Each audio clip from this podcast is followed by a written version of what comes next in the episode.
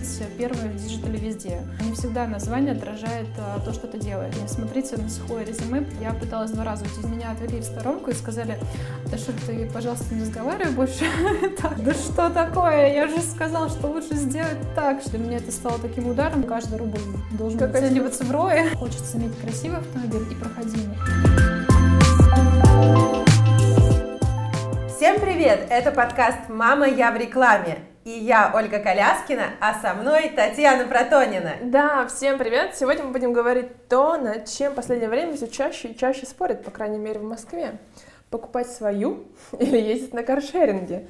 И, в общем, поговорим об автомобилях. Сегодня с нами Даша Апреликова, медиа-менеджер Рено. Всем привет! Привет, Даша! Привет! Даша, твой рекламный путь достаточно короткий по счету мест, но при этом очень серьезный по количеству лет.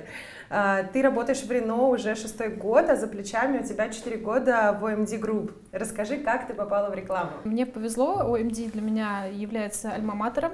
А, туда я попала совсем зеленый в 2011 году. А, собственно, планов-то особо не было попасть в рекламу, и, как я уже заметила тоже по вашим подкастам, очень часто ваши гости внезапно попали в рекламу. У меня было примерно так же. Я заканчивала государственный университет управления, и, собственно, кем я должна была быть, это государственные служащие. Вот. А, но меня не очень устроило то, что нужно было бы ехать очень далеко на работу. Это был бы Красногорск, целых два часа добираться, и по деньгам не то, чтобы было очень здорово. Поэтому, э, когда я однажды искала опять себе работу, просто на HeadHunter нашла вакансию ассистента вот, э, на Куздецком мосту, в самом центре столицы, очень красиво, конечно же, я поехала на собеседование, и, собственно, там я и задержалась на ближайшие 4 года, ни разу об этом не жалею, более того, повезло попасть а, на группу Nissan, и, соответственно, все мои уже практически 9 с половиной лет а, карьерного роста, они с, с автомобилями связаны, с автомобильным рынком. Расскажи, как было твое, проходило твое первое собеседование? А, это уже стало семейной историей, забегая немножко вперед. А, да, собеседование было очень интересным и волнительным. Это было лето. А, я приехала уже ввиду того, что привыкла, что я еду как на госслужбу, приехала вся в костюме, такая серьезная, настроенная, подготовленная. Да, захожу, сажусь в переговорку, и приходит ко мне навстречу молодой человек, абсолютно расслабленный, садится на стул, очень вальяжно, совершенно не нервничает, я уже максимально напряглась, думаю, господи, куда я попала. Вот. А, ну и просит меня, расскажи мне, пожалуйста, как ты сюда добиралась на английском. А, тишина в моей голове. О боже, как сказать налево, как сказать направо. Как вообще хоть что-нибудь рассказать? Ну, в общем, я решила взять инициативу в свои руки и сказала, нет, давай лучше расскажу, что я читала. Вот. Ну и, собственно, наверное, как и дальше уже ввиду моего пути карьерного и семейного подхода, да, да, я часто перехвачиваю инициативу, и впоследствии, спустя несколько лет, а, молодой человек, который меня собеседовал, стал моим мужем. Mm-hmm. Вот. Ну и впоследствии наши пути тоже в, карьерном, в карьерной истории не разошлись, а мы оба работаем в автомобильном а, бизнесе и, соответственно, еще успели поработать на стороне конкурентов. А на стороне конкурентов?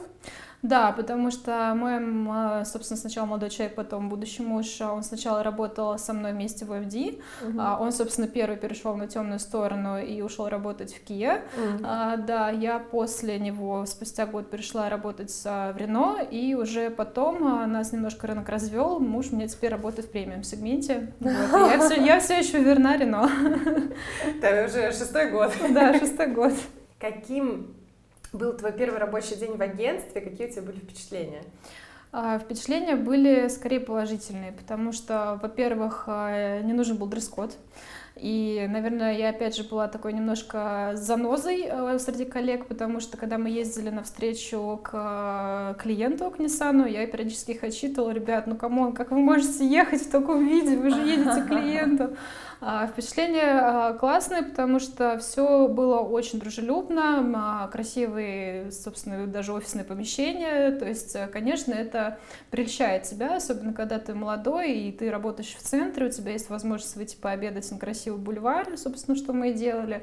Вот. И работы было очень много, потому что первое, собственно, чем ну, многие занимаются, я чем занималась, это документооборот. На Nissan можете себе представить еще в те времена, когда было очень много рекламы и огромный бюджет, это были огромное количество проектов, и здесь и пригодилась, собственно, моя структурированность, потому что мне удалось за достаточно короткий срок разобраться, наладить процесс. И а, чем, наверное, я горжусь здесь, это то, что а, когда праздновали мой ближайший день рождения, ко мне приходили меня поздравлять не просто там коллеги, да, и группа, а еще руководители соседних отделов. И для меня это было, наверное, высшее достижение, потому что я, да, периодически, чтобы там мои документы подписали быстрее или еще что-то, пекла кексики. Собственно, Да люди, да, собственно, люди, которые работали со мной в то время, они видели еще, когда у меня с мужем начались отношения с будущим, а мы так нормально еще 10 килограмм набрали оба, потому что я готовила постоянно итальянскую кухню. Да, так что у МД повидала многое, и это интересный опыт, и более того, мы сейчас с коллегами тоже бывшими уже все в разных местах до сих пор общаемся, и это было интересно. А как долго вы с мужем скрывали отношения? А, Практически все время. Единственное, кто об этом знал, наш аккаунт-директор. А, Собственно, мы с ней до сих пор тоже дружим, а, наши ближайшие друзья. А, Единственный, кто был не в курсе и не замечал, что для нас было большим тоже удивлением, это наша группа аккаунт-директор. Мы с мужем расписались, торжество было чуть позже, чем официальная роспись. И, естественно, куда мы могли поехать после того, как расписались? Естественно, в МД. Собственно, мы купили шампанского, конфеты, вот, фрукты, приехали, начинаем праздновать, празднуем. Проходит группа аккаунт-директора и говорит, привет, а по какому поводу? Что за собрание? Мы такие стоим, все веселые. Да вот, говорит, Даша, Андрей расписались. Она на нас посмотрела так сверху вниз, э, удивилась, у нее немножко отпала, и говорит, серьезно? Мы такие, «Э, ну вообще да. Так что, ну это такой опыт, на самом деле интересный, а, и надо дать а, должное моему мужу, потому что он супер спокойный человек. А, Сами представляете, работа в агентстве, это не всегда что-то стрессоустойчивое, а мы с ним виделись а, 24 на 7, потому что мы уже и жили вместе, и с утра вместе вставали, собирались на работу, приезжали, работали, работали на одном клиенте, и потом еще ехали домой. И плюс он был моим начальником, а, поэтому, да, но он был на работе начальником, видимо, дома начальником была я. В этом баланс. А вы заходили в офис вместе или он на 10 минут раньше? Нет, вот такой ерундой мы не страдали, поэтому мы удивлялись, почему никто не, ну, как бы, мне кажется, умные люди просто замечали и молчали. А одна коллега, тоже наша близкая знакомая, она сказала, что я догадалась о том, что вы вместе когда-то еду ему приносил. Все, все должны запомнить этот момент. Так Да, нельзя общем, делать. Лайфхаки, да, как не палиться и как спалиться, да.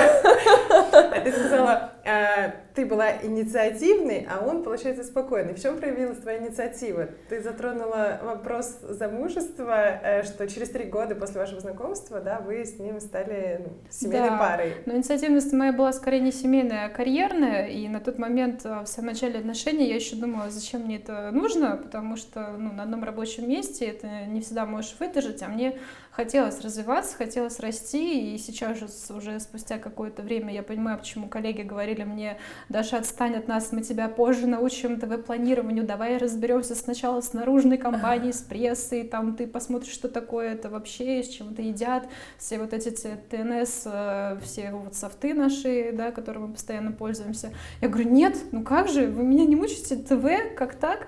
А, Инициативность проявлялась на работе, и муж мне спустя тоже какое-то время рассказал, что в ближайшие два месяца, собственно, моего испытательного срока, а, он подходил к нашему аккаунт-директору и говорил, нет, слушай, давай ее уберем, мне она не нравится.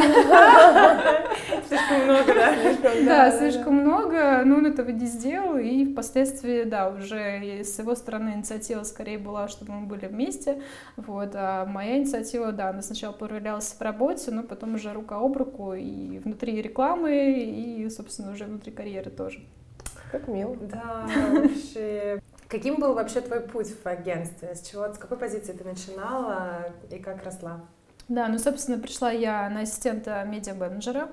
А, Ребята меня терпели, можно сказать, потому что, да, мне очень хотелось все и сразу, но надо дать должное, все было очень а, грамотно распределено, потому что начинала я с простых медиа, как я уже сказала, это с наружки из прессы.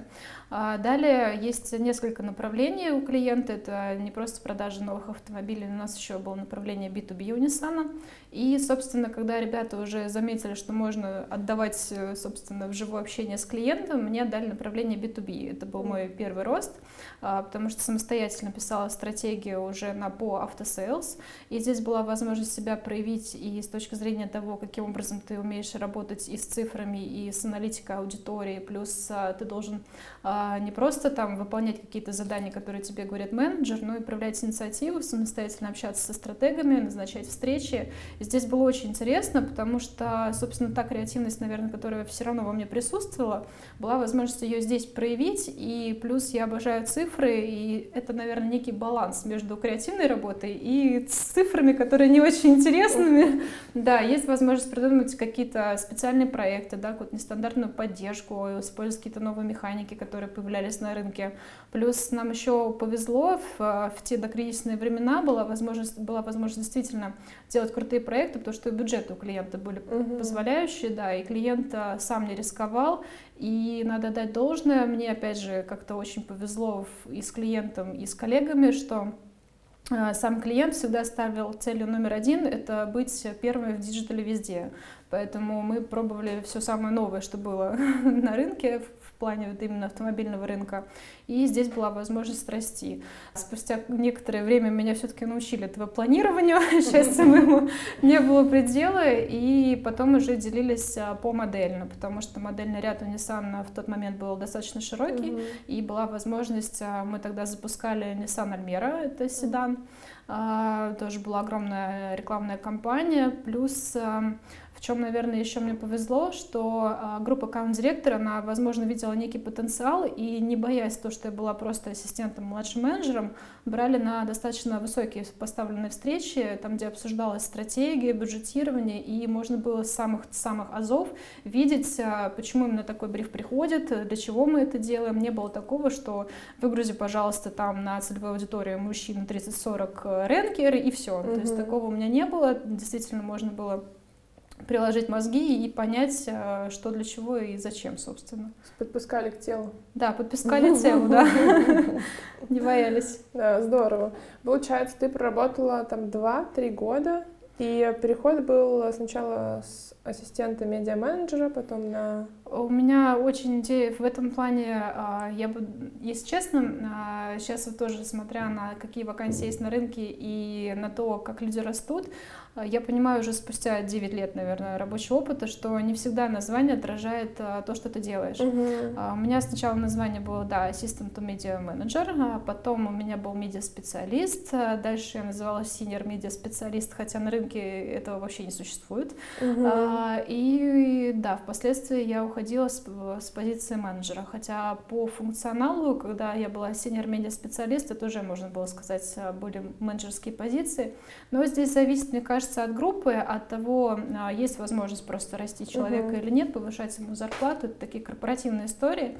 Поэтому, наверное, мой совет э, тем, кто нас слушает, э, ребята, не бойтесь общаться и спрашивать людей, что они делали, не смотрите на сухое резюме, потому что оно не всегда отражает реальность. Да, это правда.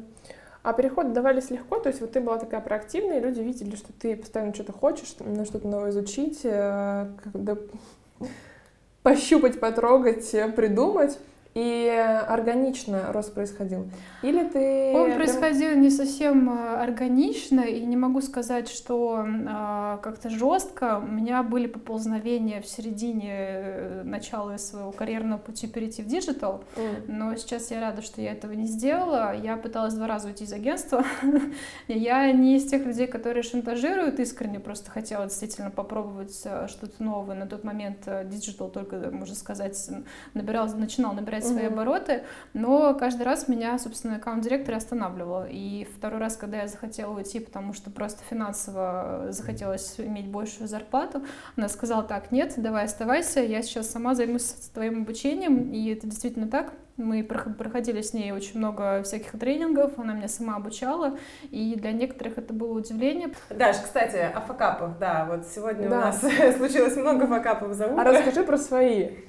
Свои факапы. Угу. И тишина.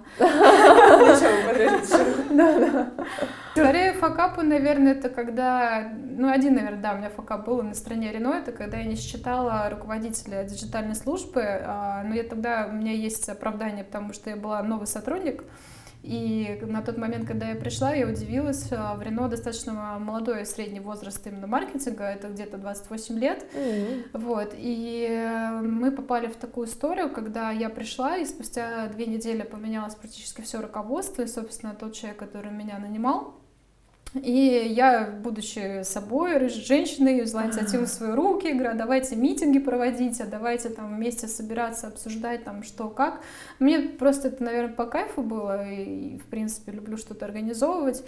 И на тот момент у нас а, тоже что-то мы обсуждали, некий проект, и я не считала просто по внешности, опять же, вот тоже не делайте выводы по внешности человека о том, что это руководитель и человек, который там выше меня по статусу, а я начала давать указания, что надо сделать. Mm-hmm. Это, наверное, да, вот это, наверное, был факап, потому что после того, как собрание кончились, меня отвели в сторонку и сказали, да Шуль, ты, пожалуйста, не разговаривай больше так, это вообще руководитель, поди, что такое, ой. А почему я не считала? Потому что, э, собственно, э, был такой имидж, э, знаете, такой красивой аниме-девочки. То есть mm-hmm. это длинные черные волосы, это а, такие какие-то футболки. У нас, в принципе, нет такого... Принтами? Да, да, не было такого строгого дресс-кода, и была, ну, возможность приходить там что-то не в в кроссовках, да, и я на тот момент посчитала, ну, там, диджитальный менеджер, why not? Потому что навряд ли руководитель будет ходить в мультяшных футболках, но вот ошиблась. Хотя потом а, коллега поменяла стиль на 180, стало просто чудесно. Она и до этого чудесно выглядела, а в новом образе просто раскрылась как настоящая женщина. Долго ты потом ходила дома?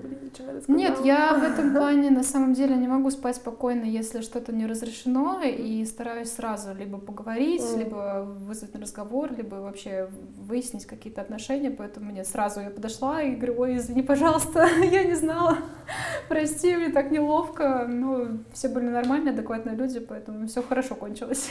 Мне кажется, это здорово даже, когда такие истории происходят, не просто так, потом все равно все видят, что ты можешь взять инициативу в свои руки, если вдруг кто-то уйдет, там можешь возглавить корабль. А если возвращаться к агентствам, у тебя не было такого ощущения, что в агентстве все работает как-то хаотично, кто-то не знает, кто чем занимается, кто кому что должен и так далее. Ну, в этом плане, опять же, я, наверное, очень скучный человек для вашего подкаста. У нас было все понятно и очень четко. Может быть, потому что мне повезло попасть в такую аккаунтскую группу. А, нет, все было достаточно прозрачно. Единственное, то, что в агентстве можно было заметить, что периодически кто-то пытался спихнуть на другого какую-то работу, просто потому что лень или не успели, или неинтересно интересно, но нет, все было предельно ясно, то, что делает, плюс всегда была возможность, э, если что-то непонятно, подойти, спросить, и там, скорее было наоборот, скорее было, а, можно, пожалуйста, я не буду вести этого клиента, такое тоже бывало. И разрешали? Ну, навряд ли. Как ты познавала клиентский сервис, что клиент должен быть доволен, читала какие-то книги, или вас там учили и говорили, что вот можно только писать так, только там, не знаю, на вы большой или только письма, с маленькой? Письма действительно меня учили писать, хотя, в принципе, до этого не могу сказать, что я не умела, просто не приходилось а, работать, да, официально и писать огромное количество писем, но еще до OND я подрабатывала, пока училась, а, правда, в пиар-агентстве. Mm-hmm. Вот, собственно, там я впервые познакомилась, что такое работа, что такое реклама. А в агентстве, да, учили там, как правильно составить письмо, что не надо писать восклицательные знаки, хотя, в принципе, я этим никогда не страдала. Запрещали, да? А, да, да, да. У нас, ну, говорю, опять же, почему я перечитываю письма по два раза, потому что, особенно на эмоциях, когда ты пишешь, да что такое, я же сказал, что лучше сделать так, что вы не понимаете, ты выдыхаешь, стираешь и пишешь, дорогой клиент, а мы предлагаем вам эту радиостанцию, потому что она охватная. Ну, то есть а, в этом плане, наверное, КС, да, это такое место, где тебе может коллеги, ну, по крайней мере, в ОМД устроено таким образом, что а, коллеги из банка, они общаются с клиентским сервисом, клиентский сервис общается уже напрямую с клиентом. И мы такой некий фильтр. Mm. Там, нам коллеги из банка присылают гневные письма ссором, а ты их обрабатываешь, принимаешь удар на себя и уже в переработанном виде высылаешь клиенту, да, уже с, с более мягким текстом. Расскажи про переработки. Это ну, такая история всем известная, да, либо Сколько раз славится переработками. Ну, да, это стабильно, да, стабильно. Сейчас как раз э, сезон этих переработок начинается mm-hmm. осенью со стратегии, и это стабильно. С Nissan мы сидели раз в год, это минимум, когда готовили стратегию на следующий год. Ну и плюс под э, приезд каких-то экспатов тоже такое происходило.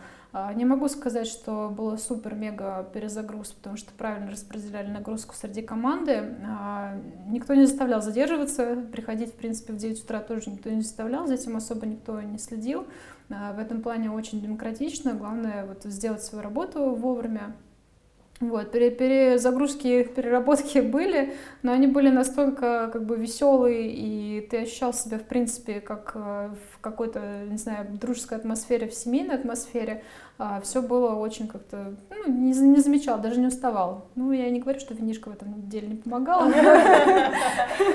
Вот, но, кстати, да, с переходом на темную сторону э, бросаешь пить, а особенно если еще в спорт ударяешься, то я, видимо, дошла до того, что, видимо, я с алкоголем завязала. Как ты интересно это называешь, переход на темную сторону. Да, переход на темную сторону, да. А ты сейчас вообще не пьешь?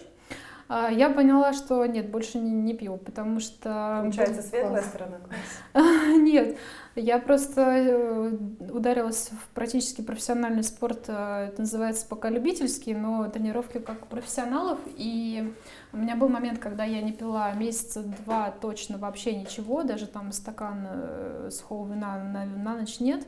И вот день рождения недавно отметила и поняла, что зря я это сделала. Там, причем я пила даже не шампанское, это даже было не белое сухое вино. Нет, я выпила хорошее нефильтрованное светлое пиво и, и после двух дней не смогла на тренировке сделать ничего. Правда? Да, для меня это, ну как, я как будто откатилась на два месяца назад, и для меня это стало таким ударом, что я поняла, видимо, мой организм уже окончательно очистился, и все, противопоказано теперь. Ничего Здорово. Я тоже стремлюсь в эту сторону двигаться. А ты же, давай немножко про личное поговорим, раз а, уже да. тронули эту тему. Да, ты же занимаешься спринтерским бегом. Да. Как ты вообще к этому пришла? Что тебя сподвигло? А, я, наверное, как и многие, в 30 лет решаю вспомнить свои нереализованные желания из детства. Э, занималась легкой атлетикой давно, когда мне было 11-13 лет, и тогда это были тоже соревнования областные, я ездила, потом переезд в Москву, учеба, работа, не до спорта. А, начала я бегать э, года, наверное, два назад, и как это сейчас бывает, это марафоны. Но я поняла, что я абсолютно не марафонец. Э, Мое сердечко с 180 ударов в минуту говорит мне, женщина, остановись, я больше не могу. И нашла буквально случайно в Инстаграме группу, где э, девчонки выкладывали фото с тренировок, и я решила, дай-ка я им напишу. Собственно, так я и обратно вернулась в спринт. Да, нашла тренера хорошего, и теперь мы вместе выступаем на соревнованиях. А, пока ставлю себе в качестве цели это кандидат в мастера спорта. В мастера спорта пока не лезу, но вот с 35 лет начинается так называемая группа ветеранов, куда mm. ты тоже можешь прийти, и официально, если ты пробежишь а, по нужному количеству времени можешь себе взять а, кандидатскую, да, то есть mm-hmm. ты можешь это подтвердить и даже там спустя, 3, ну, начиная там с 35, может быть и раньше, в зависимости от того, насколько ты подготовлен, стать мастером спорта. А что это даст? А, удовлетворение. А еще? А, ну, на самом деле, я не могу сказать, что это нужно там для чего-то, потому что сейчас в современном мире есть возможность выступать с профессионалами на одних соревнованиях. Вот есть mm. так называемый Гераклеон, а, там соревнуются и вот обычные люди, как я, любители, и кандидаты мастера спорта, мастера спорта, поэтому только личное удовлетворение, я не знаю, какие-то Кураж. Личные... Да, да, кураж. Ну, это адреналин, спорт это в первую очередь адреналин, да, эндорфины. Это действительно mm-hmm. как наркотическая зависимость, потому что мозг воспринимает и запоминает, собственно, как ты себя ощущал, и ты уже без этого жить не можешь. Еще хочется послушать про отношения формата ну, подчиненный сотрудник, хотя я не люблю слово подчиненный, будучи мужем и женой или там в паре, чувствовали ли ты какие-то, какую-то снисходительность к себе, поблажки, там, закрытие глаза на какие-то скорее, ошибки? Скорее нет, скорее даже наоборот, было в два раза требовательнее, чем обычно, и надо отдать должное, вот опять же, некий баланс между работой и домом. А, Еще и с агентства появилось так, что мы договорились, это скорее даже условие мужа было, что мы не обсуждаем работу дома. Мгм. Я страдаю до сих пор, потому что я могу 24 на 7 а не разговаривать, да, особенно что-то там обсуждать. Более того, грех не обсуждать, когда вы в оба еще в одном бизнесе работаете. Вот, но нет, и снисхождения не было. Скорее даже ссорились а, по поводу именно работы, что там либо мало сделал, либо там мало объяснил. Ну, с моей стороны больше претензий, конечно, было. Да, почему ты меня ничему не учишь, давай объясни мне. А, да, он скорее расстраивался в том плане, что я его отвлекала, потому что он, а, в отличие от меня, такой очень спокойный, размеренный, а я как ураган. Я приехала, так, давайте быстрее накидывайте, больше, больше, больше. Срочно, срочно, надо ответить. И правило, которому, собственно, учил меня мой муж, э, думаю, многие тоже агентские ребята знают это правило, А, Сейчас я вс- воспроизведу эти три буквы, а не те, о которых вы подумали. А, Правило ПВО «погоди, выполнять отменят». И это действительно срабатывает. Да, Очень да, да. рабочая история. Типа можно на какой-то запрос не отвечать, а потом пишут, что там, а все решили. Да, да, да, да. Моего мужа называлось правило трех гвоздей, и он иногда его до сих пор соблюдает. А, Первый гвоздь, э, собственно, ты его забиваешь, когда тебе пришел запрос некий. А Второй гвоздь — это когда тебе пишут, а ты там что-то начал делать, и, собственно, на третьем гвозде ты можешь начинать. Если напомнили еще А, раз, да. можешь начинать это делать. А вот эти моменты, когда ты два раза хотела уйти, ты прям приходила, писала заявление, или ты уже нашла место какое-то, поискала на рынок, как это было? Да, не, я в этом плане тоже очень структурированный, четкий человек, и прежде чем а, куда-то уходить, а, как бы не казалось, что я могу это сделать там в порыве каких-то эмоций, нет. А, Сначала, да, ты просто обычно это шерстишь на HeadHunter через знакомых. а, Я ходила на собеседование. В большей степени, наверное, это даже полезно, потому что, во-первых, ты оцениваешь свои силы со стороны, и когда ты очень долгое время работаешь в одном коллективе, Мгм. в одном месте, это даже важно делать. Не с целью уйти куда-то в новое место, а просто, чтобы понять, в рынке ты не в рынке, Мгм. может, ты каких-то вещей не знаешь, тебе надо подтянуть. А, Я ходила на собеседование, ходила на собеседование в ВДВ и тоже в другие группы компаний. И когда уже находилась в вакансии, присылали уже job offer, тогда я писала плюсы, минусы, да, нет, хочу, не хочу. Потом шла, советовалась, у меня были всегда очень открытые отношения с моим директором, не знаю, как меня, ну, терпели, видимо, тоже, с хорошей точки зрения. А, И да, приходила, говорила, ну вот, у меня есть offer, ну, это был ни, никоим образом не шантаж, а именно понимание того, куда расти и чему учиться дальше. И опять же, даже несмотря на то, что сейчас digital есть и остается локомотивом и подстегивает другие тоже медиа а, быть более диджитализированными, я рада, что я осталась а, внутри всех медиа, и сейчас есть возможность расти действительно как бренд-менеджеру, потому что более широкий взгляд. Вот. И в этом плане, наверное, я даже рада, что меня два раза оста- оста- оставляли в агентстве и продолжалась моя учеба дальше внутри. Насколько тяжело тебе далось решение уйти из AMD Брено? Мгм. А, тяжело было сменить геолокацию. Я скорее по геолокации переживала, чем по людям, в том плане, с кем я буду работать, потому что э, МД сидят на Кузнецком мосту, а мы в Рено сидим сейчас на Павелецком вокзале, причем со стороны вокзала. Вот.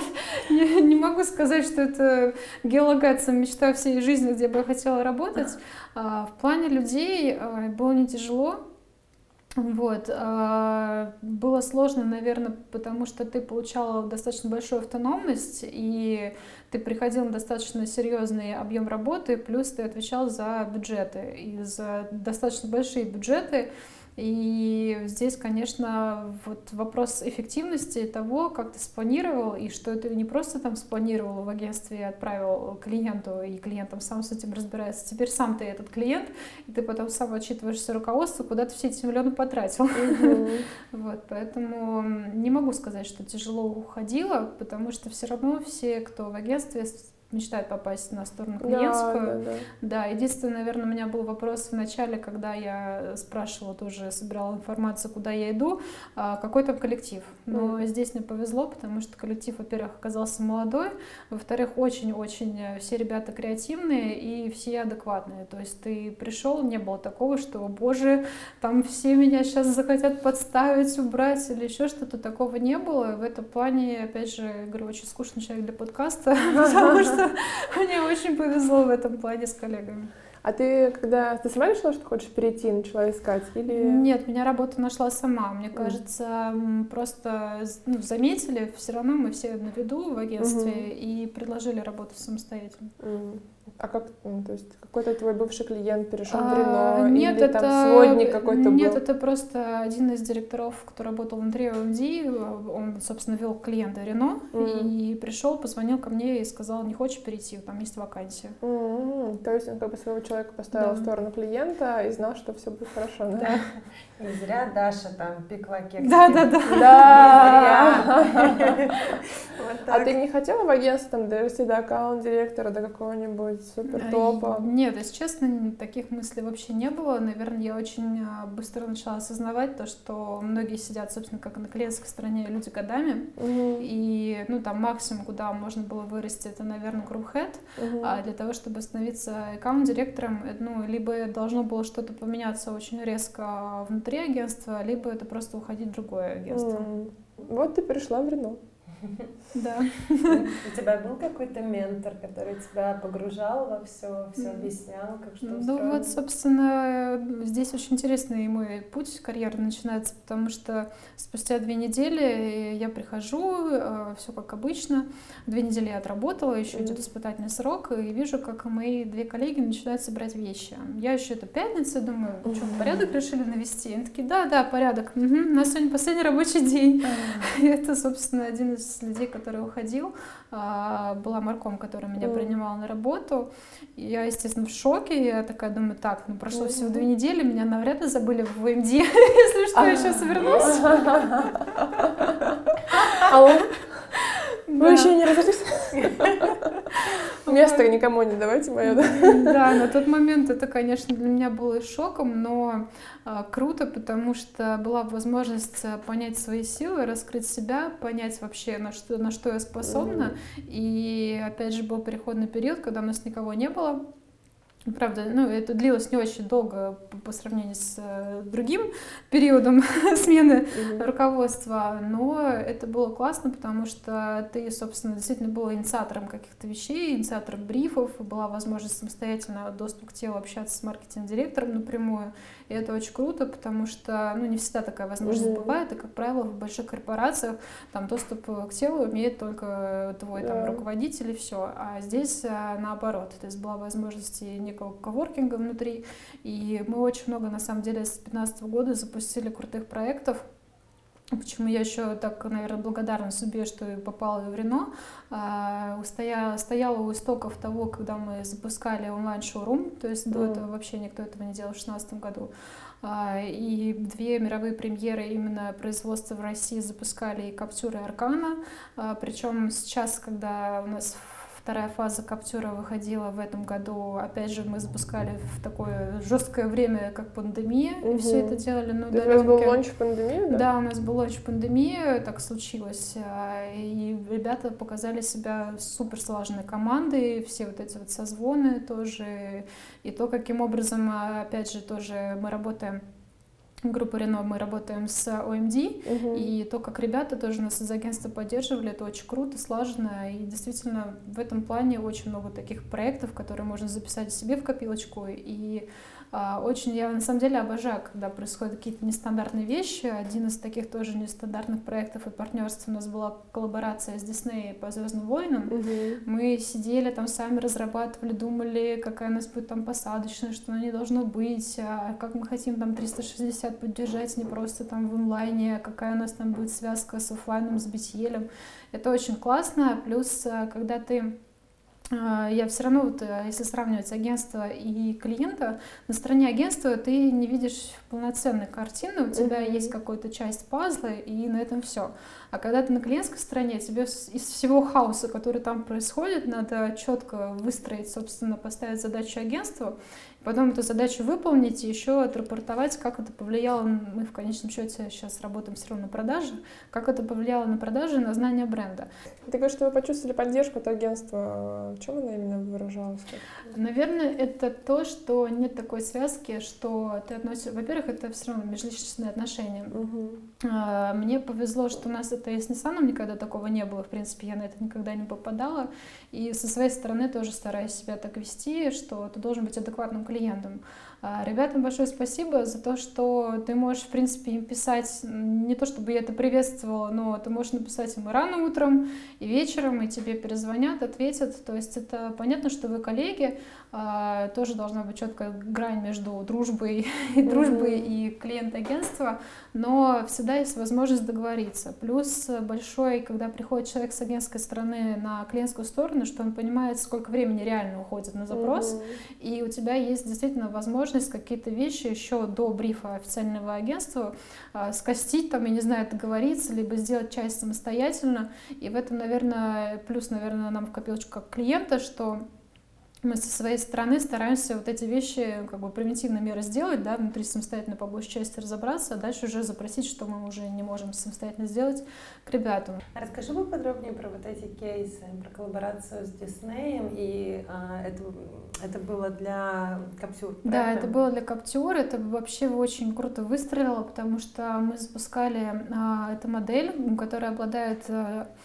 собственно, основной USP, основная э, ключевая история в том, что а, двухцветный кузов может быть. У тебя крыша может быть одним цветом, а, кузов может быть другим цветом. И, собственно, нам пришла в голову, как круто. Мы же вообще идеально ложимся в концепцию на чьей-то стороне. Угу. И черная там белая машина, бело-черная машина, каптюры наши идеально ложились. Единственная сложность в том, но это даже не от офиса российского Диснея зависит, зависит а именно от глобалов, что очень долго идут а, сами материалы. А, мы ждали креативные материалы и практически дождались их чуть ли не к моменту запуска всего проекта, и в этом была сложность, потому что идей очень много, как использовать штурмовиков, каким образом мы можем там использовать Дарт Вейдера, но все, все идеи зарубались на корню, когда мы понимали, что нет, извините, на это надо отдельные права выкупать, ну, а это да. стоит столько денег, и мы такие, господи, ну как же так, Звездные войны без штурмовиков, без Дарт Вейдера, ну нет. А, ну, вышли из ситуации, действительно, сделали интересный проект. Это не просто там поставили машину у входа в кинотеатр, нет, мы запилили, сделали игру, а, сделали отдельный промо-сайт, и удивительно, что в тот момент, а, и, во-первых, и новинка наша совпала, мировая премьера Рено Каптюр плюс достаточно сильное партнерство, потому что оно узнаваемое, и все знают, что такое «Звездные войны», mm-hmm. мало до велика. А, порядка 4 1900 тест-драйв у нас случилось просто за один месяц за декабрь. Причем это такой месяц, когда все немножко не в себе, носятся, ищут подарки. Mm-hmm. Для нас это было историческое, историческое количество записей, причем а, это были не боты, не призоловы, а именно люди, которые действительно интересовались. Но это круто, потому что в шестнадцатом году мы начали, и три года мы не могли остановиться, и все последующие тоже «Звездные войны» выходы фильмов мы тоже были партнерами. Уже делали, в последний раз мы делали проект с, с Рено Аркана, тоже новую модель, которую, да, запускали. А, разве не с Wild Trail? Wild Trail тоже, это отдельная история. Да. это отдельная история. Мы в Рено работаем над тем, как а, уйти от представления бренда о том, что у нас есть только Logan и Duster. Угу. Поэтому у нас очень много сил уходит именно на поиск проектов и партнеров, которые могут нам помочь молодить аудиторию.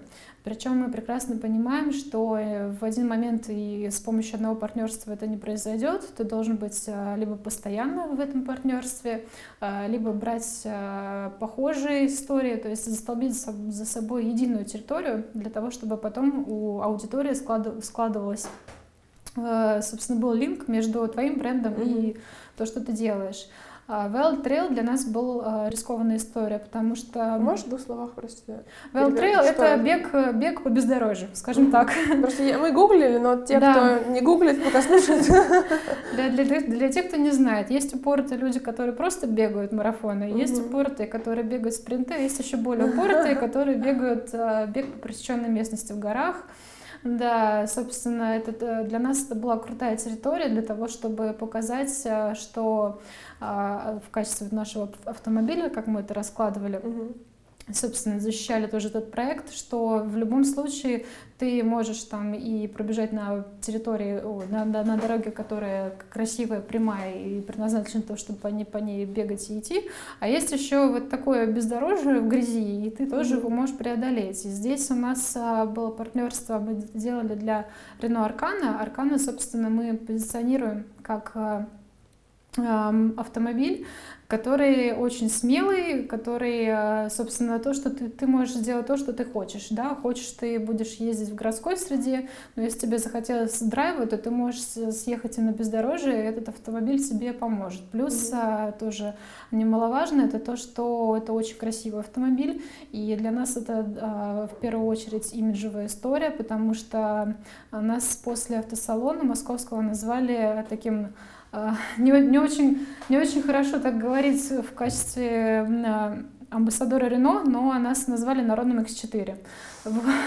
Вот. Это действительно так, мы очень выглядим а, имиджево круто. А Wild Trail, а, собственно, чем отличаются эти забеги от обычных марафонов, там уже совершенно другая публика присутствует. Это, собственно, та целевая, а, на которую мы таргетируемся, которая нам интересна. У них уже не просто кроссовки, а это должны быть специальные трейловые кроссовки, они уже стоят по-другому. Это уже не просто часы, там, watch, которые тебе там могут померить, сколько километров ты пробежал, это уже часы, в которых которых ты можешь загрузить GPS-карту и бежать по ней, потому что ты маршрут отслеживаешь mm-hmm. по карте, собственно. И было классно то, что а, у нас там была своя территория в офлайне, мы делали проект, была, не было возможности пройти тест-драйв Арканы на месте, потому mm-hmm. что это была выездная история, но была возможность а, записаться на тест-драйв, плюс у нас была а, череда вот этих Wild Trail, собственно, забегов, их было несколько в разный период, и в Сочи, когда мы тоже партнерились, начинали мы с Подмосковья, mm-hmm забег, забег был сначала в Подмосковье, потом в Сочи.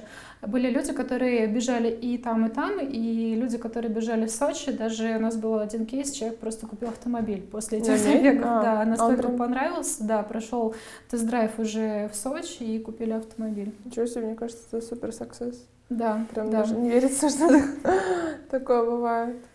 А вопрос такой.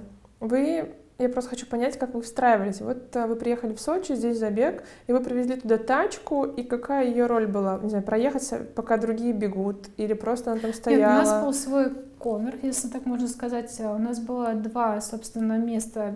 Первое место экспозиции, где угу. Роза Хутора, там такой красивый мост, и мы были Э, собственно, на старте угу. выставляли автомобиль. Плюс у нас был, конечно, свой, э, свое отдельное место, свой шатер, куда можно было, где стоял автомобиль, куда можно было подойти и спросить про характеристики автомобиля, про его свойства. Плюс у нас были небольшие активашки для того, чтобы рассказать людям про территорию автомобиля. Мы продвигаем Renault Аркана через 5 сил, и, собственно, там сила мысли у нас есть, и мы раскладываем все USP по сила характера по всем, по всем этим э, силам. И у нас было отдельное место, где была возможность сесть и за рулем проехать. То есть, mm. по сути, у нас было три таких основных, э, три основные точки, через которые все равно проходил маршрут э, спортсменов. Они не могли пройти мимо нас, наученсас. Вот, и они привлекало просто достаточно много внимания. А, как на любом спортивном мероприятии э, есть э, как спортивные бренды, которые выставляют там свою одежду, продают. Соломон поддерживает, собственно, генеральный партнер World Trail Соломон. Так и у нас был тоже свой Конор. Мы не были генеральными партнерами, мы были просто партнерами, но нам это партнерство принесло действительно очень много новой целевой аудитории, которые Рено не рассматривали абсолютно в покупке. А что была идея Wild Trail? М? Чья была идея сделать проект Spell Они сами к нам пришли, mm. ребята пришли к нам сами, это не было для нас а, нашей идеи. Mm-hmm. Ребята пришли к нам сами, и мы за эту историю зацепились, потому что мы нашли точки входа наших целевых аудиторий. Потому что мы старались захватить более платежеспособную, то есть это уже немножко ну, такие люди, которые в теме.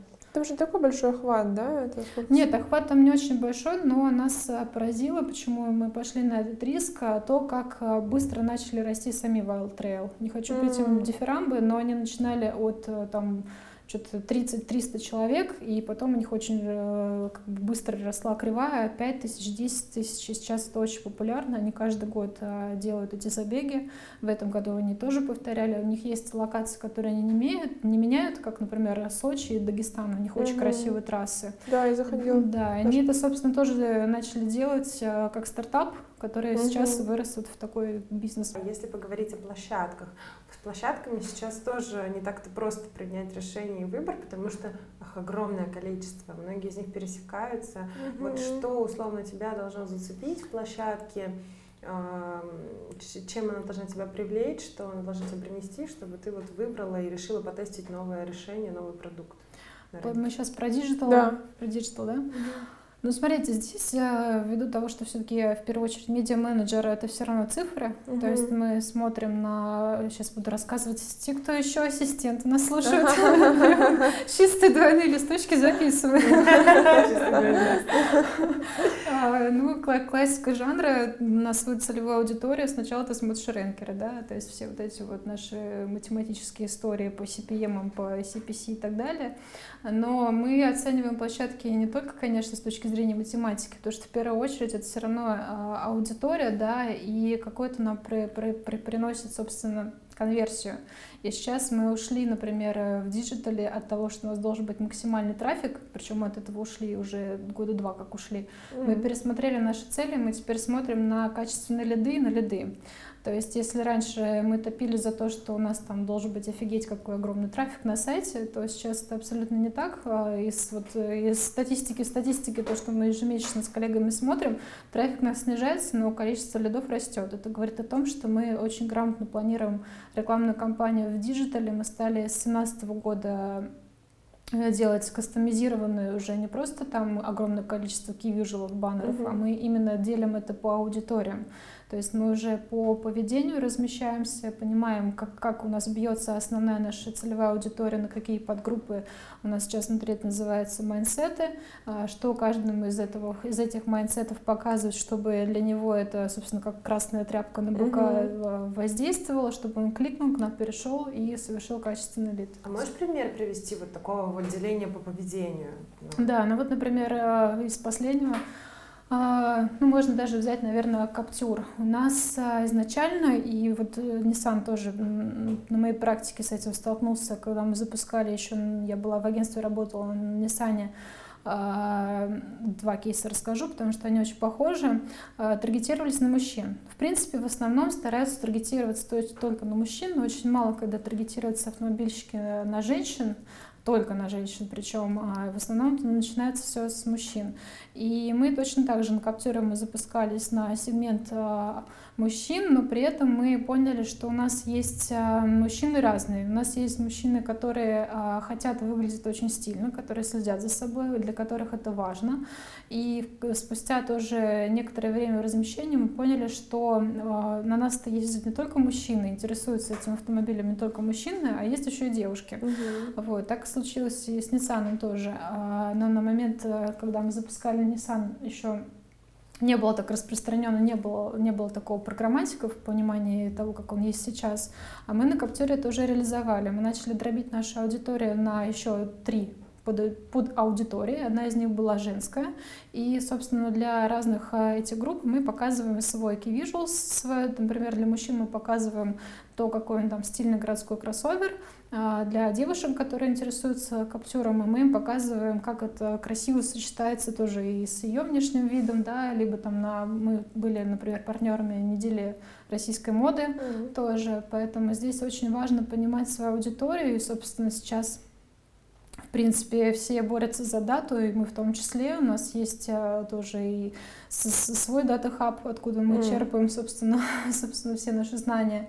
И здесь, конечно, важно еще делать АБ-тесты. У нас это очень распространено. Мы достаточно часто делаем а, не один visual, а несколько, и просто запускаем одновременно и смотрим, какой из них приносит больше конверсии. Вот про mindset, сколько примерно таких сегментов вы делаете? Ну, на, на один автомобиль а, в среднем три. Три. А вот э, кроме деления на мужчин и женщин, есть какое-нибудь такое прям да, странное Да, конечно. У нас не просто мужчины и женщины и пол, возраст. В первую очередь это то, чем они интересуются. То есть а, мы обязательно дробим, например, людей, которые ищут в кредит автомобиль. То есть у нас есть отдельный mm-hmm. mindset, который... Категория, да. да, категория, которая именно в кредит. Есть аудитория, которые трейдинг, тоже мы это mm-hmm. оцениваем. То есть здесь mm-hmm. еще поведенческий таргетинг присутствует. Ну, наверное, а те, кто, которые БУ, с ними вообще никак не работают? То есть это вас уже не беспокоит, как дилеры продадут ваши тачки, которые там были БУ — это отдельный сегмент. Нет, у нас есть, э, собственно, отдел, который занимается Renault Selection а, именно продажей автомобилей, которые уже побывали в пользовании. Нет, для них тоже есть отдельно другие сегменты, и здесь тоже это можно использовать. Собственно, мы, в принципе, стараемся оставаться с клиентом на одной волне и следить за тем, что, что у него происходит, а, сколько лет ему автомобилю. И в первую очередь, конечно, мы таргетируемся, когда запускаем новый автомобиль, это на уже существующих клиентов. То есть мы им говорим, ребята, да, у вас есть там возможность сделать апгрейд. Конечно, для этого у нас есть CRM-стратегия, тоже достаточно успешная, которую коллеги делают. А за рамки диджитал выходит такая стратегия? Работа по сегментам. Вот, вот как с этим в офлайне обходиться? Вот, в офлайне с этим очень классно, классно, что мне задала этот вопрос. Мне кажется, я даже знаю, куда ты можешь клонить. Ну, собственно, из последнего, то, что сейчас э, презентовали на конференции НРА, это то, что я очень хочу попробовать с агентством, это продажа телека по CPM. У нас этого в России пока еще таких кейсов не было, должны начаться осенью. У нас уже есть э, пилоты, я, правда, не знаю, какие бренды. А в офлайне с этим сложнее, конечно. Пока в офлайне мы такого не делали, это пока только диджитальная история. Диджитальная, ну и плюс там наша внутренняя CRM-стратегия. А с точки зрения а, именно каких-то а, размещений классического вида типа телека и наружки нет, потому что в наружке, во-первых, не все поставщики тебе могут это предоставить, плюс большой вопрос измеряемости. Но дай бог, что пост в постпандемичном году мы сможем это использовать. Да. Особенно мне интересен кейс, э, как могут они продавать аудиторию, именно дробить по тоже по поведенческому характеру на телеке. Вот это вот вопрос, который хочу тоже задать коллегам из агентства и попробовать это сделать. Это не про Smart TV речь? А... Нет, это не Smart TV, потому что Smart TV уже все делают давно, все ну, уже да, научились да. делать, да, промо-сайт, а вот именно наше обычное национальное телевидение. Интересно. А что еще такого? Что тебя удивило, ты узнала из конференции за последние там месяца три? А, ну вот, к сожалению, у меня, опять же, это вспоминаю ваш вопрос про то, что за встречи у нас бывает. Я конференцию слушала в параллели. В параллели, потому что понимала, что это очень важно, и что наверняка сейчас Толстоган расскажет какие-то очень интересные новинки. Да, это было в параллели с внутренней встречей.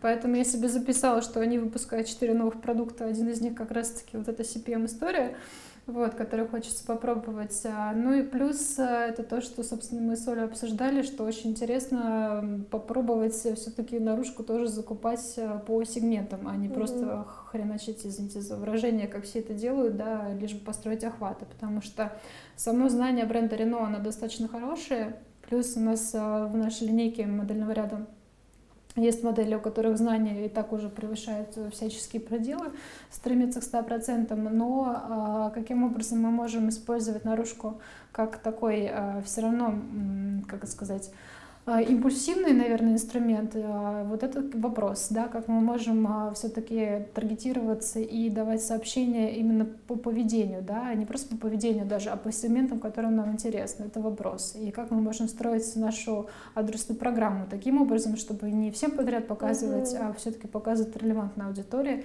а не ставить привязки, как это обычно дилеры делают. Ну и потом все это еще промерить, посмотреть и убедиться в том, что именно да, та вклад. аудитория, да, да, да, видела вашу рекламу. Но это же все про диджитал. Как вы относитесь к такой олдовой наружки, а, которая ну, клеится, mm-hmm. снимается, клеится, снимается. Ну, у нас э, в основном наружка, конечно, это для запусков в основном mm-hmm. сейчас. То есть э, понятно, что мы а, как бы наружка все равно в первую очередь это инструмент для построения знания, поэтому мы в большей степени даже нацелены на какие-то большие заметные форматы и готовы, например, урезать э, список э, городов либо количество конструкций в счет того, что мы можем там 2-3 огромные конструкции взять на супер там трассах проходимых угу. и на этом все, а остальное мы стараемся делать с энергией с нашими партнерами, с дилерскими центрами, вот с дилерами. Потому что в любом случае а, у нас достаточно сильная тоже программа построена, и мы с ними, а, то есть э, коллеги знают, когда у нас будет национальная компания, и под нашу национальную компанию они тоже понимают, каким образом распределить э, вес их регионального именно. Угу. Да, Логика лучше не сто велосипедов, а одна тачка. Здесь вопрос, вот возвращаясь к тематике, наверное, нашего подкаста. Тут очень интересно наблюдать. Кстати, да, давайте да. обсудим это. Интересно наблюдать, каким образом меняется отношение вообще к вещам у молодого поколения. Да, к владению, да? Да, именно к владению, потому что даже вот у меня есть сестра, которая младше меня на 7 лет, и тоже ее знакомая, я замечаю, что а, молодежи абсолютно не важно владеть именно, чтобы это было их. Они готовы брать каршеринги, они готовы снимать квартиру уже, не покупать они скорее больше готовы инвестировать в какие-то путешествия, в новые знания, нежели чем а, покупать именно в свое личное пользование. Но mm-hmm. тут есть, мне кажется, все равно две грани. С одной стороны, это первое, о том, что рассказала, что они готовы арендовать, но тратить на впечатление, а с другой стороны, а, есть все-таки, может быть, это Москва и Питер, в регионах это обстоит по-другому, поэтому тоже было бы интересно почитать исследования на эту тему. А есть другая крайность, что они готовы ездить на десятилетнем Мерседесе, чем mm. покупать э, топовые версии масс-маркет, например, брендов, которые уже все равно выглядят достаточно красиво, да, и mm-hmm. стоят, понятно, что дешевле. Поэтому здесь не очень понятно, каким образом строить а, свой медиамикс на вот э, такую публику. Но мы пока к ней только стремимся. Все равно на средний возраст э, бренда Renault пока еще старше 35. Mm-hmm. Но мы в первую, мы тоже все равно смотрим и в ту сторону, чтобы простраивать некий мост потому что все равно умножение аудитории не происходит э, сразу же, да, и если ты там сначала сделал свои планы на мужчин, не знаю, 40-50, то если ты поменяешь на мужчин 25-30, это не значит, что тебя захотят купить, это абсолютно не так, это некорректный маркетинг, и так делать не надо, вот, а важно делать это постепенно, и интересно смотреть именно это скорее вот вопрос, э, возвращаясь к B2B, да, каким образом мы строим отношения с другими компаниями, готовы ли мы давать, э, конечно, готовы, мы партнеримся, собственно, с каршерингом, потому что каршеринг сейчас становится тем инструментом, первой точкой входа. То есть у тебя есть возможность э, на каршеринге потестить да, и взять да. разные автомобили и понять, какая тебе комфортней. А как ты думаешь по поводу желания молодежи покупать БУ десятилетний Мерседес э, против там, э, более бюджетных моделей другого класса. Это э, желание казаться лучше, чем есть, и этот тренд привит как-то из Инстаграма и всего прочего, да, когда нам говорят, что что-то есть. Mm-hmm. Или это сила брендов премиальных автомобилей? Я думаю, тут все вместе, но в первую очередь все равно это некий шоу, потому что если, например, более старшее поколение, собственно, чем Рено знаменитые, собственно, где у нас э, лучше всех э, по бренд-матрице нас оценивают, это durability, да, это то, что машина у тебя не ломается, mm-hmm. и хоть 10 лет она тебе прослужит как новенькая. Это, собственно, чем мы знамениты. И мы действительно топим за качество, для нас это очень важно. А для молодежи важно, да, шоу то, как их оценивают. Оценивают пока для них это по одежке. Поэтому, конечно, премиальные бренды здесь а, выстреливают. И масс-маркет не то чтобы стремится к этому, у нас абсолютно разные пути и разные задачи, на мой взгляд. А здесь просто вопрос того, насколько ты в рынке, насколько ты готов э, считывать пожелания клиентов и исходя из того, а, на какой категории ты находишься, собственно, в каком ценовом диапазоне э, ты э, продаешь автомобиль, угу. что ты можешь себе позволить. Вот, например, когда разрабатывали Renault Arcana, э, в первую очередь, э, ну, я не, не говорю сейчас рассказывать вообще все про автомобиль, потому что я все равно тоже знаю не все, не инженер, да, и там не стояла у истоков э, эскизов, когда это был концепт-кар, но все равно в первую очередь думали то, каким образом удовлетворить потребность того, что хочется иметь красивый автомобиль и проходимый, потому угу. что у нас Renault Arcana, она отвечает и первому, и второму качеству. Здесь важно иметь этот баланс, понимать, что хочет рынок, а что на текущий момент покупает, да, какой сегмент, где заинтересованность, плюс очень много всяких а, факторов и экономических, плюс насколько вообще та аудитория, которую ты продаешь, она экономически способна купить твой mm автомобиль. Здесь, э, собственно, в кризис у нас выстрелили, если вы смотрели э, на данные, только премиальщики. Угу. Вот, и потому что богатые люди как были богатыми, да, да, так, так и остались, так они и покупают. И основная сейчас проблема это в среднем классе. Вопрос в целом даже автомобильного бизнеса, он э, достаточно жестким становится, на мой взгляд, потому что действительно распространено очень много каршеринга. Как вы правильно заметили, очень много людей ездит на самокатах и на велосипедах, и сейчас перестраивают даже инфраструктуру города таким образом, чтобы ты большей частью да. пользовался общественным транспортом и не ехал на автомобиле. Угу. Вот. Я как обладатель уже нескольких штрафов за парковку, который понял, что надо платить за первые пять минут, а не семь, как я это сделала. Вот, вот две минуты простояла, да, заплатила пять тысяч рублей. Я уже тоже дважды думаю, хочу ли я ехать на собственном автомобиле и вообще платить за это все. А расскажи вот про э, Альянс в целом. Вы пересекаетесь как-то в работе с другими mm-hmm. брендами, с Рено, Nissan, Mitsubishi? Вот здесь э, такой масштабный на самом деле вопрос, потому что с точки зрения э, инженерных мощностей, производственных мощностей, да, и даже ни для, ни для кого не секрет, у нас в Москве на заводе собирается на одном конвейере и Рено, и, собственно, mm. Nissan. А с точки зрения маркетинга мы, конечно, конкуренты. Mm-hmm. Так, кстати, да. о конкурентах. У Рено большое количество конкурентов. Да, это Kia определенно, а, да? Ну, есть, скажу так, есть основные ключевые, да, это Kia и Hyundai, собственно, да, в первую очередь, да, мы на них смотрим, угу. а Volkswagen, вот это, угу. наверное, такие топ-3. Рено французская компания, как-то это сказывается на твоей повседневной работе? Есть да. у тебя командировки или какие-нибудь экспатные тренинги. Да, это скорее сказывается на духе внутри Рено, и у нас распространено такое понятие, как реновей, и ты можешь быть либо человек реновей, либо нет. А что такое реновый человек? Это открытый, собственно, к миру, открытый к людям а, человек. И что мне понравилось изначально, даже вот с каждым руководством, которое к нам приходило, новые экспаты, они всегда говорят о том, что наши двери открыты. Это действительно так. То есть ты можешь э, зайти и обсудить э, любой свой вопрос. Плюс у нас распространены митинги, на которых э, рассказывает коммерческий директор о состоянии дела. Ты можешь тоже задать ему вопрос в открытую. А, то же самое, вот у нас был недавно открытый форум «Слуга ДМЭУС», и в этом огромный плюс, потому что нет такого, как в госслужбе, иди копай. Ты идешь да, да, и да. копаешь. Зачем, непонятно, но надо. Вот, в этом плане безумно этому рада, потому что, мне кажется, вот именно на таких отношениях и выстраиваются какие-то успешные истории, когда у тебя есть возможность э, действительно поговорить. А про структуру маркетинга можешь да. рассказать, как у вас выстроена? Да, есть э, команда ребят, которые занимаются сайтом, и есть э, ребята, которые занимаются, собственно, внутренними коммуникациями, есть внешняя история, это пиар наш, конечно же. А, есть э, мы ребята, которые занимаются медиапланированием, и у нас есть э, команда бренд-коммуникации, которая, собственно, занимается тем, что готовит и, в первую очередь, все наши креативные материалы, отстраивает, собственно, вся, всю историю с точки зрения того, как нас э, воспри, воспринимает клиент. Так, всех бы не, никого бы не забыть. Да, коллеги, которые, естественно, очень важно занимаются дилерским маркетингом, мы тоже с ними в, в тесной связке, потому что очень часто сейчас, особенно в кризисный период, а, важно работать с энергией. Вот буквально на этой неделе тоже у нас был очень полезный конфкол, как мы, мы обсуждали, каким образом мы можем работать в синергии, да, размещение дилеров и, собственно, представительства, как мы планируем вообще медийную рекламу. Так, ну вроде никого не забыла. Ну, И в целом... над вами все? Нет, еще нет. Это я еще рассказала с теми, с кем, с кем я day-to-day общаюсь. Еще у нас есть а, команда стратегов.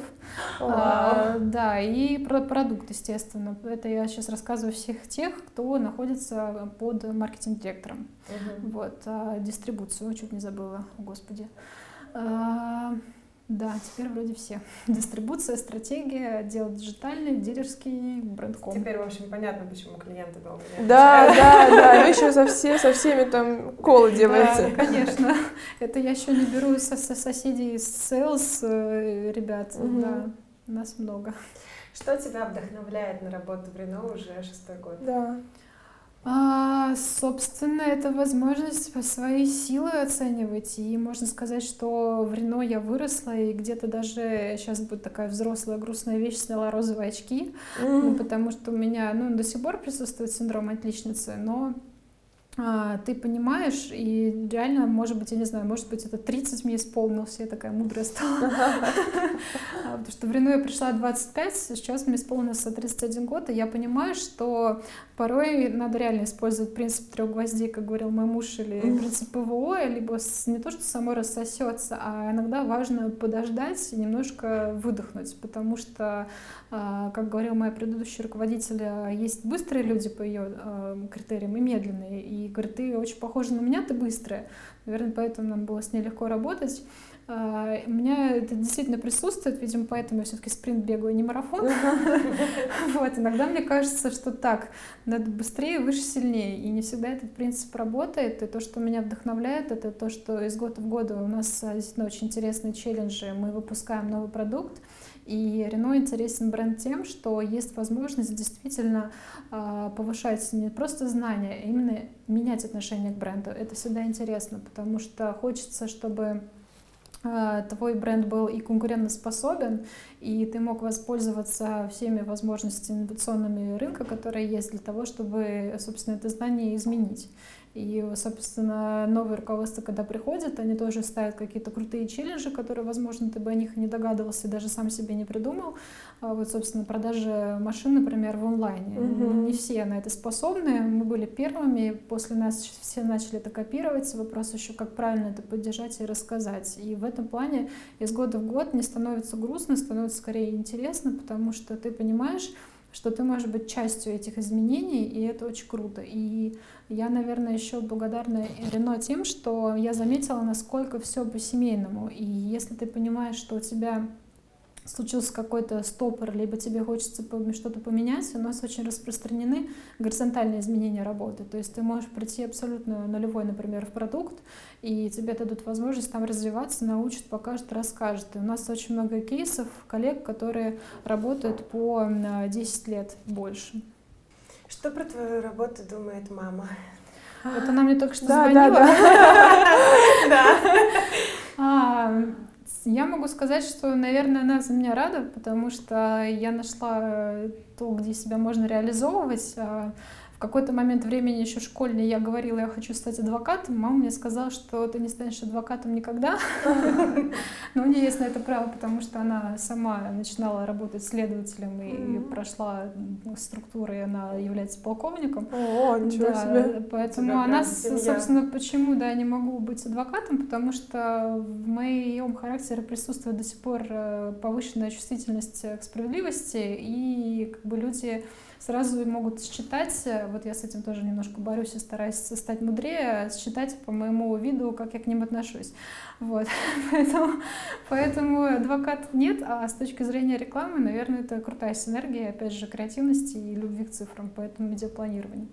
Как ты успеваешь а, бегать спринтерские забеги, работать в маркетинге, который, ну, действительно такой, как бы все поглощающий, да, ты Да, постоянно да. постоянно мыслишь, постоянно думаешь, да, а, очень много коммуникаций, при этом у тебя есть семья, ребенок, и вообще хватает тебе ли, хватает ли тебе время на там, себя, на какое-то саморазвитие? Мгм. Ну, надеюсь, что начну с конца. Хватает ли время на себя? Надеюсь, по внешнему виду ответ да. Ответ да. Да, минутку скромности. На Ты самом деле- пришла в красной помаде. в Да, субботу. да. Но я думаю, что, опять же, это вопрос, а, ну, не то, что там классическая история тайм-менеджмента, а вопрос того, что тебя вдохновляет, да, меня вдохновляет а, моя семья, меня вдохновляет а, любимое дело, это и работа, и спорт, Поэтому, наверное, из минусов я не успеваю спать. Это действительно так, это проблема. Но в целом, мне кажется, и даже вот текущие встречи, которые у нас с вами происходят, хотела бы вас на самом деле поблагодарить. И очень часто, как и собеседование, так и вот такое интервью, когда у тебя есть возможность э, сесть на минутку, подумать и рассказать о себе, ты начинаешь осознавать, э, что ты реально крутой, ты да. молодец, ты еще столько успеваешь делать, и тебе уже не кажется, что ты там где-то на дне, и такой обычный обыватель. Нет. А Надо было подкаст «Рефлексия» Вот, поэтому вопрос вдохновления — это что ты занимаешься любимым делом, отсюда энергия. Это правда. То, что вдохновляет, на это всегда хватает и силы, и времени, и ресурсов. Угу. Про ресурсы есть какие-нибудь полезные привычки либо ритуалы, которые тебя бодрят? Ну вот с пандемией я вынесла то, что надо всем купить валик. А, да, я поняла на все-таки, насколько мы офисный планктон зажаты, и насколько вот это сидение за столом э, реально перекрывает сосуды, опять же, старость, 30 лет, не знаю. Вот. А, ритуалы, да, ритуалы — это зарядка в первую очередь. Ну, как человек, который занимается спортом, это понятно, что я буду пропагандировать. А даже если вас бесит зарядка, купите себе хотя бы валик и лежите на нем минут пять, и то, к чему я пока еще не могу дойти, но это получает, получается моих друзей и ближайших коллег, это медитация, да, mm-hmm. и действительно очень важно на минутку остановиться и подумать. Это очень помогает наполниться и потом уже опять куда-то бежать. То есть надо учиться замедляться. Это к этому я пришла, опять же, только вот 31. Потому что это очень важно. Да, это правда. Заземляться. Заземляться, да, да. да. Ну что? Блиц? Блиц. У нас есть в конце Блиц. Это быстрая пятерка вопросов а, на тему предпочтений на рынке рекламы, твоих личных, не профессиональных. Вот, mm-hmm. ну, просто ты как человек, что ты больше любишь? YouTube или Instagram? Ой, пока, наверное, Инстаграм, потому что сама пытаюсь вести. Состав или индекс? Состав. А, на ты или на вы? На ты. Своя машина или каршеринг метро? Своя. Ну и напоследок, удаленка или офис? Удаленка. Прекрасно. Для тебя как мамы, да, удаленка. А, кстати, не мешает? Нет, мне даже помогает, потому что на удаленке я успеваю, вот это, наверное, для упоротых домохозяек. Иногда ты слушаешь конфкол и параллели моешь полы. Да. да. Я практиковала примерно такое. Даша, спасибо тебе. Спасибо. Спасибо. Спасибо большое, девчонки, очень приятно. Ура!